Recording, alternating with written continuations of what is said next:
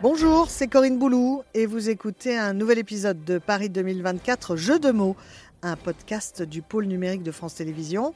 Les mots de nos invités ont une résonance particulière à l'évocation des Jeux Olympiques, encore plus avec les prochains JO à Paris en 2024. Alors laissez-vous prendre au jeu avec eux des jeux à domicile, des mots à découvert pour des bleus dans les Jeux. Bienvenue et bonne écoute.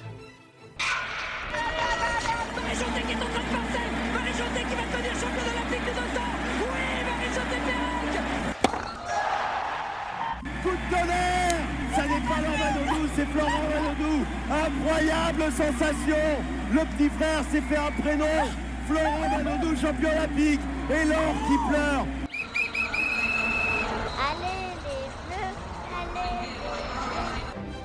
Eh bien me voilà au Palais des Sports de Nanterre, qui le temps d'un rassemblement de l'équipe de France se transforme en place des grands hommes. Les Bleus ont avec lui un meneur qui aime défendre, et il paraît qu'il est aussi habile au tir qu'avec une manette de jeu vidéo en main. Il conserve un souvenir argenté des Jeux de Tokyo. Alors pourquoi pas l'or à Paris en 2024 chez lui? Bonjour Andrew Albici. Bonjour. Basketteur, vice-champion olympique à Tokyo en 2021, médaillé de bronze à la Coupe du Monde 2019 en Chine, double vice-champion d'Europe et vous jouez aujourd'hui aux Canaries en Espagne. Alors en un mot Andrew, les Jeux à Paris c'est inespéré, excitant ou immanquable?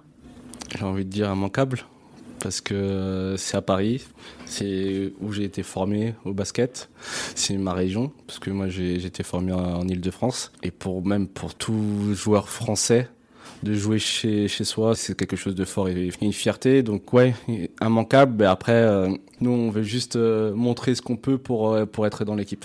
Vous arrivez avec une médaille d'argent autour du cou pour viser Paris.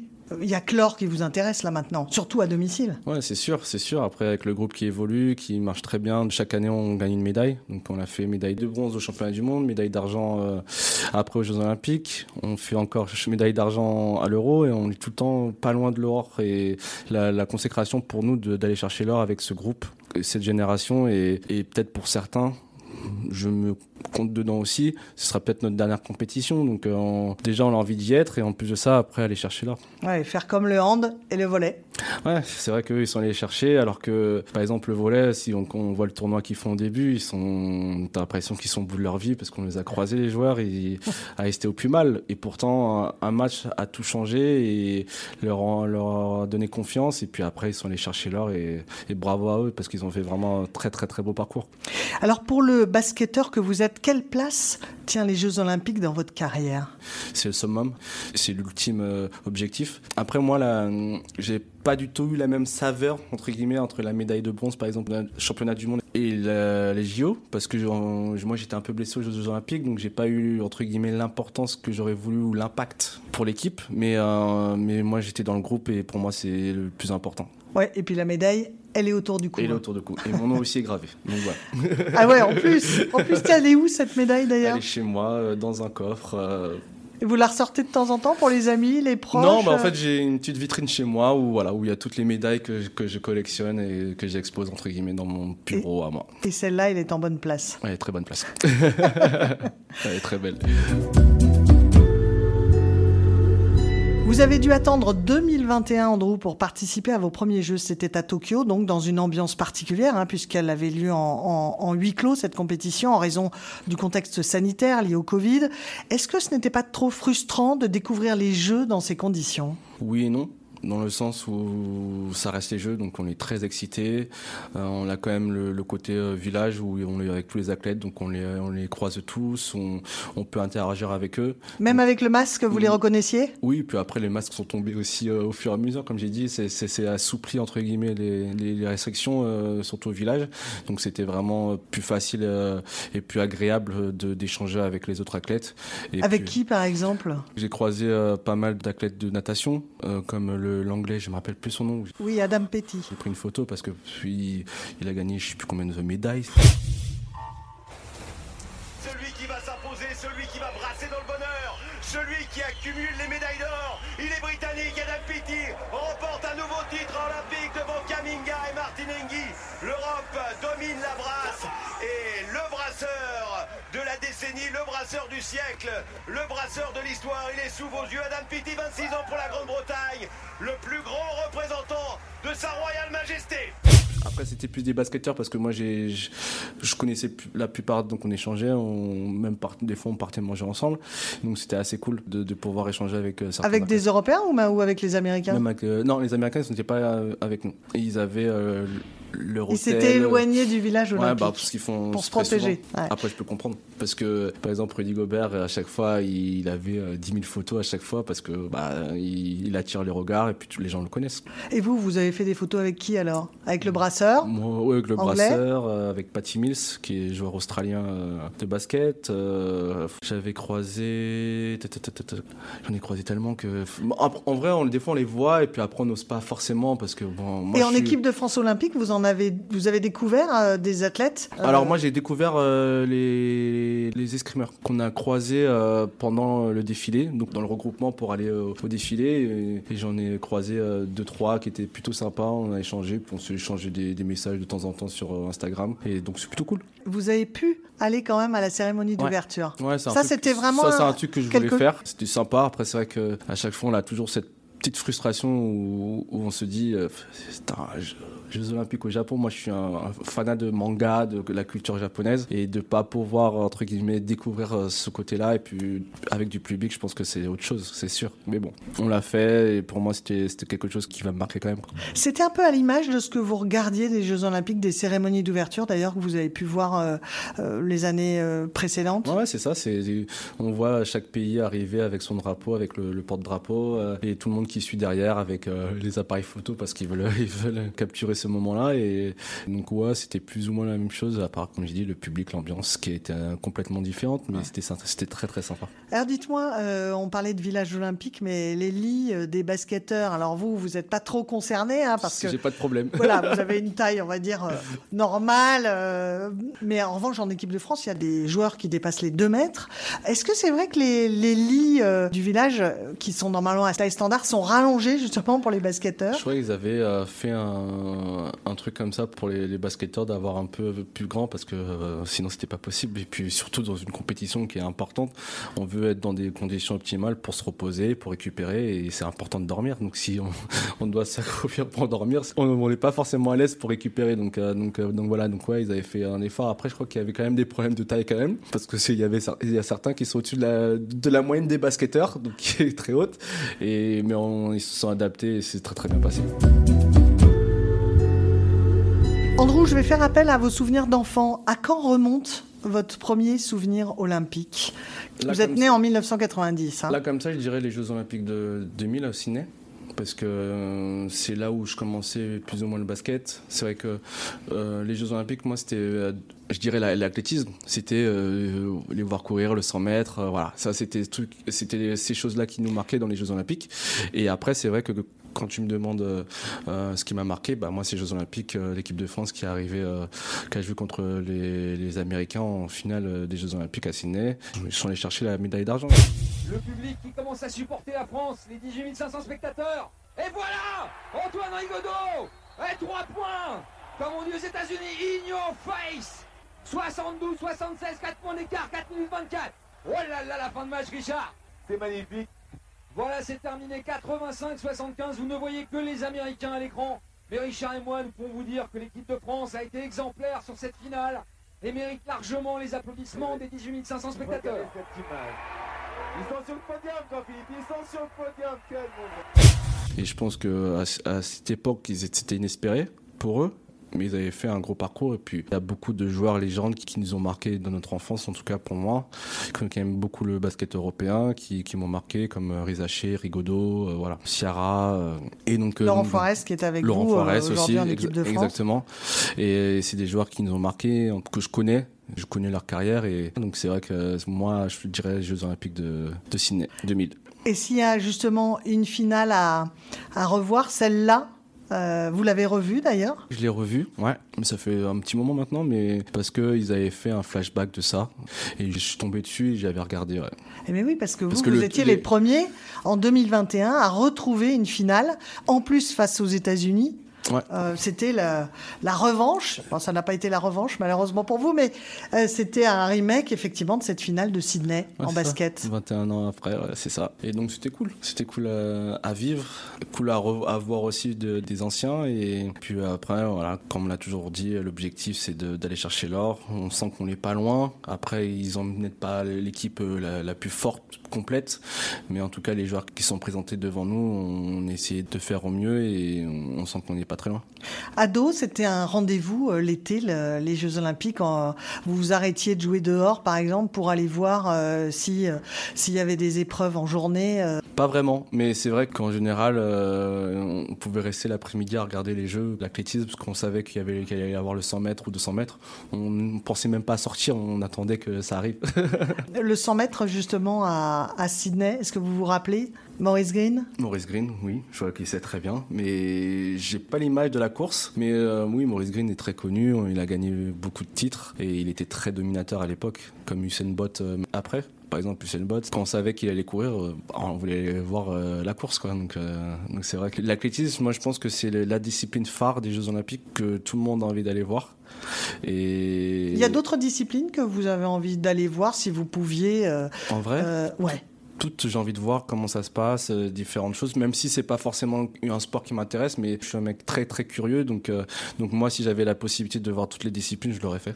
Des champions, des championnes qui vous ont marqué, Andrew, dans votre adolescence, enfant ou maintenant? Maintenant, c'est meilleur, hein, parce que pour moi, il est. Kevin Mayer. Kevin Mayer, qui est euh, complet dans le décathlon. Je trouve que le décathlon, c'est vraiment le. Les dieux du stade. Ouais, le sport qui englobe toutes les disciplines, et ça, je trouve ça super cool de dominer comme ça. Donc, euh, donc chapeau à lui. Et, voilà, lui, m'avait bien marqué. Après, euh, il y avait euh, Pérec. Marie-Josée Pérec, bien sûr. Qui est antillaise, donc pour moi aussi, ça, ça, compte beaucoup. Donc voilà, Dagana aussi, qui est avec le 100 mètres, 100 cm haie. Voilà, 400 mètres haie. 400 mètres haie, excuse-moi. Et c'est vrai que c'est des, athlètes qui, qui, ont marqué, surtout en athlétisme. Et d'ailleurs, les Antilles apportent quand même en athlétisme un sacré bataillon de, de champions. Hein. vous, le Martiniquais que vous êtes, ça vous parle ça. Ouais, ça nous parle. Et puis surtout, euh, quand on voit, euh, bah, nos îles sont très petites et pourtant on arrive à sortir énormément d'athlètes. Puis surtout, euh, on va pas se mentir, c'est aussi un moyen pour nous, personnes des Antilles, de, réussir parce que la vie là-bas est, est, dure, mais, mais on se bat toujours pour essayer de réussir et c'est une fierté pour nous de représenter la France et puis surtout d'avoir une, belle carrière. Vous êtes sans doute un modèle aussi aujourd'hui, Andrew, pour, pour les jeunes. J'espère.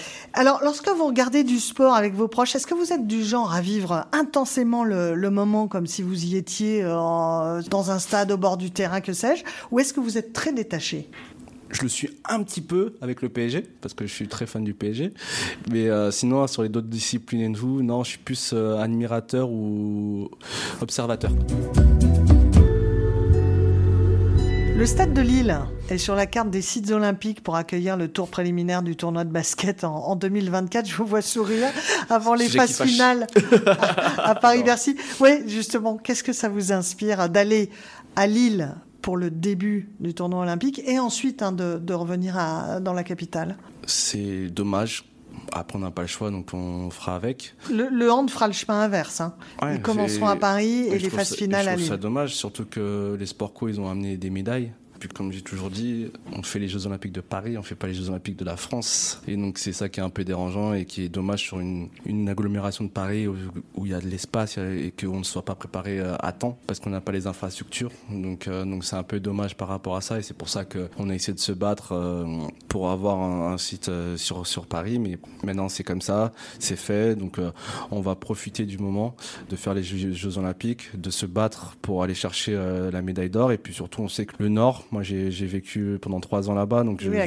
c'est ça. Je connais un peu et je sais qu'il va y avoir une ambiance incroyable. Ce qui s'est passé à l'Euro, je ne rappelle plus quel Euro, à Lille, où c'était incroyable. C'était en 2015. C'était incroyable. Je n'y étais pas, mais je voyais à la télé et. Euh, l'engouement qu'il y avait, le nombre de personnes, et puis vu que c'est les Jeux Olympiques, je sais que ça va être pareil, donc ça va être euh, incroyable. Il y a juste peut-être une pointe de déception de ne pas vivre le, le, parfum du début des Jeux à, ça, à, à on- Paris, dans le village olympique. Ça veut dire qu'on va peut-être pas faire la, la cérémonie, on va pas être au début euh, au village, et c'est ces moments-là où, en tant qu'athlète, on veut, on veut être du début à la fin, surtout que les sports co, on peut le faire, et le fait qu'on soit entre, entre guillemets délocalisé, ça embête. Bon, On va bah, pas- on va passer cette frustration pour aller chercher Paris. Ah, mais c'est sûr, mais on, je sais qu'on va le faire, mais c'est juste ça qui est un peu dommage. Mais après, comme j'ai dit, euh, nous, on va kiffer, on va, on va faire tout ce qu'il faut pour aller chercher l'or. Nous, ce sera notre but ultime. On se bat maintenant, entre guillemets, pour euh, changer les choses. Mais maintenant, après qu'on sera là-bas, ce sera euh, à la guerre. Tiens d'ailleurs, en quelques mots, Andrew, sortir la cérémonie du stade olympique euh, pour mettre en scène les délégations sur la Seine, le fleuve, c'est anecdotique, gonflé ou vraiment séduisant Je dirais incroyable, moi. incroyable. Sur, sur photo, c'est super beau. Après, j'ai envie de voir comment ils vont faire. Ça donne énormément envie et je trouve ça super beau. En réalité, on verra. Mais euh, oui, c'est excitant.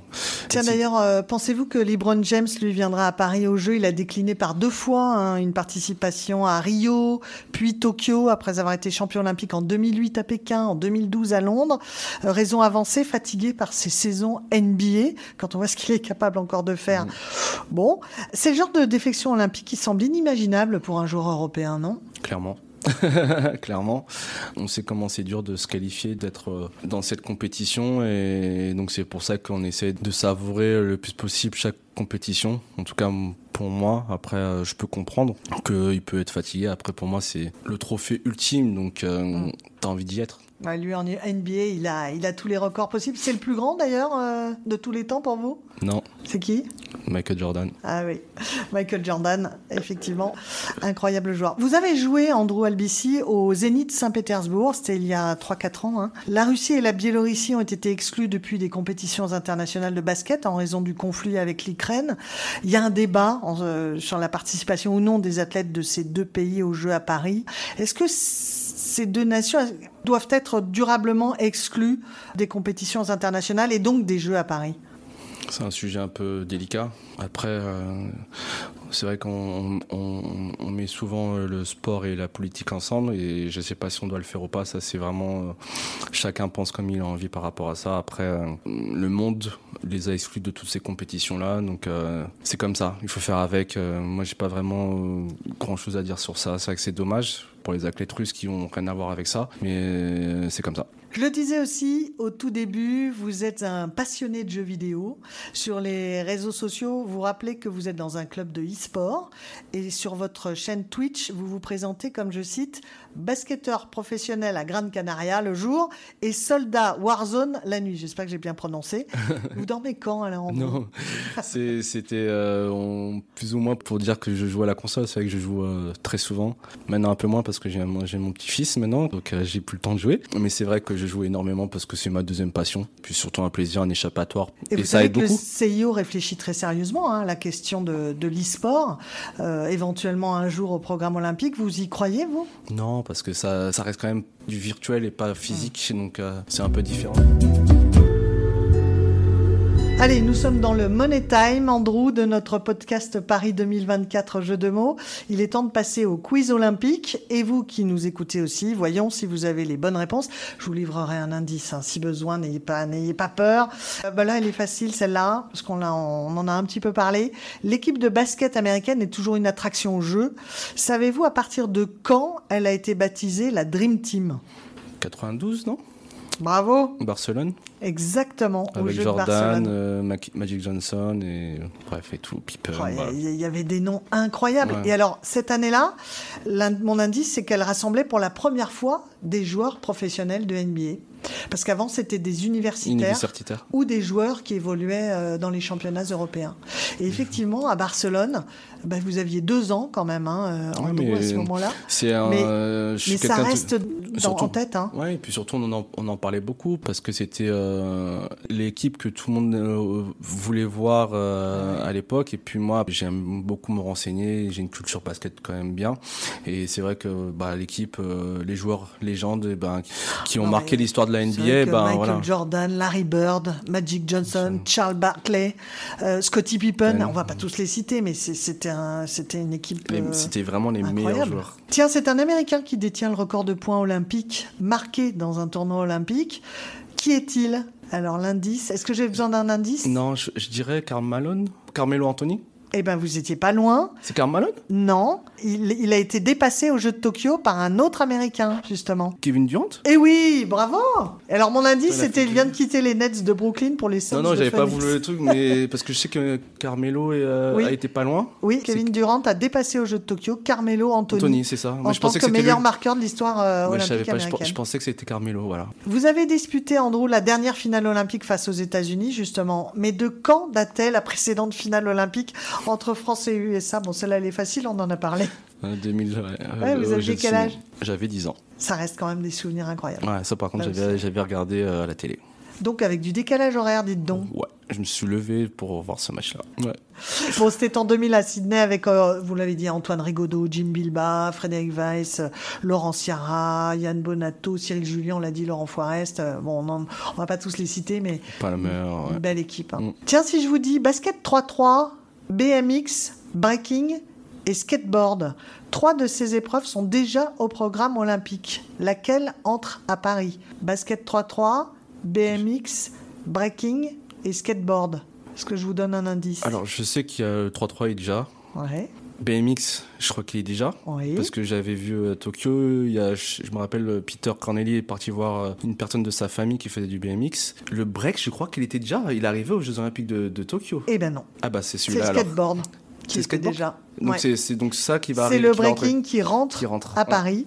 On en avait, Euh, on en avait entendu parler, on a trouvé ça un peu bizarre parce que bon, je, je ne savais pas que c'est considéré comme un sport, plus C'est très physique hein, quand même. Ah oui, oui, alors ça, je je- j'en doute vraiment pas. Après, j'ai envie de voir. Bah, par exemple, c'est une discipline qui m'intéresse à voir. Et euh, bah, un mot sur le basket 3-3, parce que vous Bah, en trois. avez fait et vous avez même, euh, je crois, gagné une épreuve en 2017. Euh, L'Open de France, ouais. Ouais. C'est une discipline que j'aime beaucoup. C'est vrai que quand j'étais en- plus ou moins écarté de l'équipe de France pendant un moment, c'était une discipline où je me suis dit euh, pourquoi pas pour atteindre les Jeux Olympiques. Puis ça m'avait beaucoup plu parce qu'il y a énormément de liberté, c'est physique, il y a beaucoup d'intensité. En quoi c'est différent du basket à 5 Euh, alors il y a beaucoup plus d'espace, les contacts sont complètement différents, c'est beaucoup beaucoup plus physique. Le ballon est différent, les règles sont un peu différentes. Et, Alors, et des euh, joueurs 5-5 ne seraient pas aussi bons en 3-3. Ah. Par exemple, si un joueur 5-5 qui veut aller maintenant au 3-3, Mhm. il se fera découper. Il ne gagnera pas. Ah ouais, à ce point-là? Ouais, parce que c'est complètement différent, il y a, il y a des systèmes différents, euh, le cardio est complètement différent aussi. Des joueurs qui sont expérimentés, ils vont, ils, vont te, te défoncer, clairement. Bon alors, pour info, euh, c'est la Lettonie chez les hommes qui a remporté Ouais. la médaille d'or en 2021 à Contre Tokyo. la Serbie ou... Non, le comité olympique russe, puisqu'on n'avait pas le droit de dire la Ah, oui, Russie à ce moment-là, puisque c'est des, des athlètes hein, sous bannière euh, neutre, sous bannière olympique. Et euh, chez les femmes, eh bien, ce sont les Américaines, Les Américaines, qui, ont, qui ont remporté Ils ont la médaille d'or du basket 3-3. Allez, on va terminer ce quiz en prenant de la hauteur. Qui est la future pépite de l'équipe de France capable de dépasser un Rudy Gobert 2m16, un Nicolas Batum 2m03 ou un Evan Fournier 2m01 Victor, Vic- Wembayama, Voilà. clairement. Il est vraiment euh, à part, ce jeune joueur. J'ai jamais vu un mec de 2m21 ou 22 dribbler, 2m22, shooter, euh, comme ça, c'est du jamais vu. Et... Mais à ce point-là, Ouais, ouais c'est très unique, très unique et, et c'est pour ça que bah, il y a tout cet engouement autour de lui. Quand on est aussi jeune comme ça, qu'on est déjà en équipe de France, il y a énormément de, de médias euh, déjà euh, qui sont attirés par ce phénomène. Lui, il garde la tête sur les épaules, j'ai l'impression. Ouais, il est, il est conscient de ce qui se passe. Il est sûr de ce qu'il fait et, et puis surtout il, il a l'humilité de savoir qu'il a encore rien fait donc euh, travailleur, euh, envie d'apprendre et puis surtout envie de montrer. Il apporte déjà beaucoup à l'équipe de France quand vous jouez avec lui? Oui, clairement. Par exemple, à la, la fenêtre de novembre, euh, voilà, il a montré toutes ses qualités, il a impressionné énormément de, de personnes, il a eu un impact incroyable. Et puis surtout, on s'est super amusé avec tout, avec tout le groupe, donc, donc ça a aussi aidé énormément. Il n'a pas d'égal euh, en Europe là aujourd'hui et peut-être euh, avant qu'il parte vers les États-Unis parce que évidemment on lui promet la Un, un physique comme ça, il y en a, il y en a pas, ou en tout cas c'est c'est plus petit. Donc euh, donc c'est vrai que c'est un, un, profil unique et qui donne envie à tout, toutes les franchises NBA. Et donc maintenant, il faut qu'il soit bien physiquement, qu'il n'y ait pas de blessure. C'est tout ce que je le souhaite. Et puis surtout qu'il soit dans une bonne équipe où il évoluera correctement et puis grandira. Et puis surtout que vous puissiez compter sur lui pour Paris 2024. Hein. Exactement. Ou surtout déjà au, à la Coupe du Monde. Je pense qu'il peut déjà aider le groupe.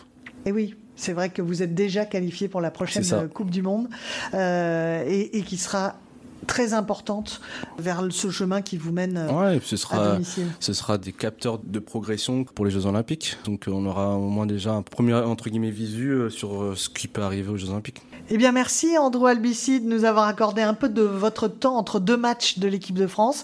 Et rendez-vous donc en 2024 hein, pour une nouvelle finale olympique, on l'espère pour vous à Paris. On verra, en tout cas on va faire tout notre possible pour que ça arrive. C'était Paris 2024, Jeu de mots, un podcast de France Télévisions. N'hésitez pas à vous abonner pour ne rien manquer des prochains épisodes. Vous pouvez aussi retrouver d'autres contenus sur les JO et sur Paris 2024 en vidéo sur France.tv. À bientôt.